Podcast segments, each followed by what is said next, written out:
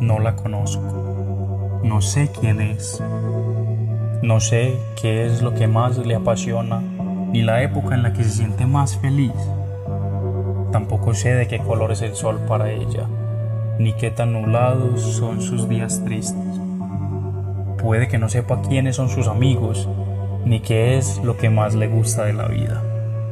Aunque no sepa muchas cosas de ella, presiento que sus ojos iluminarán como dos luceros la oscuridad de mi vacío, que navegarán sin cesar por las olas de mi pensamiento, porque ¿qué hay más bonito que ser parte de la historia de amor de alguien?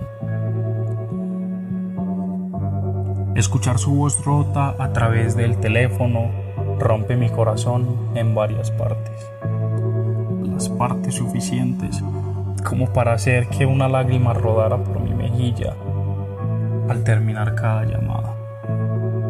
Las partes suficientes para que de aquella lágrima, para que de aquella pequeña lágrima surgieran otras con diferentes sabores, los cuales uno a uno mencionaré.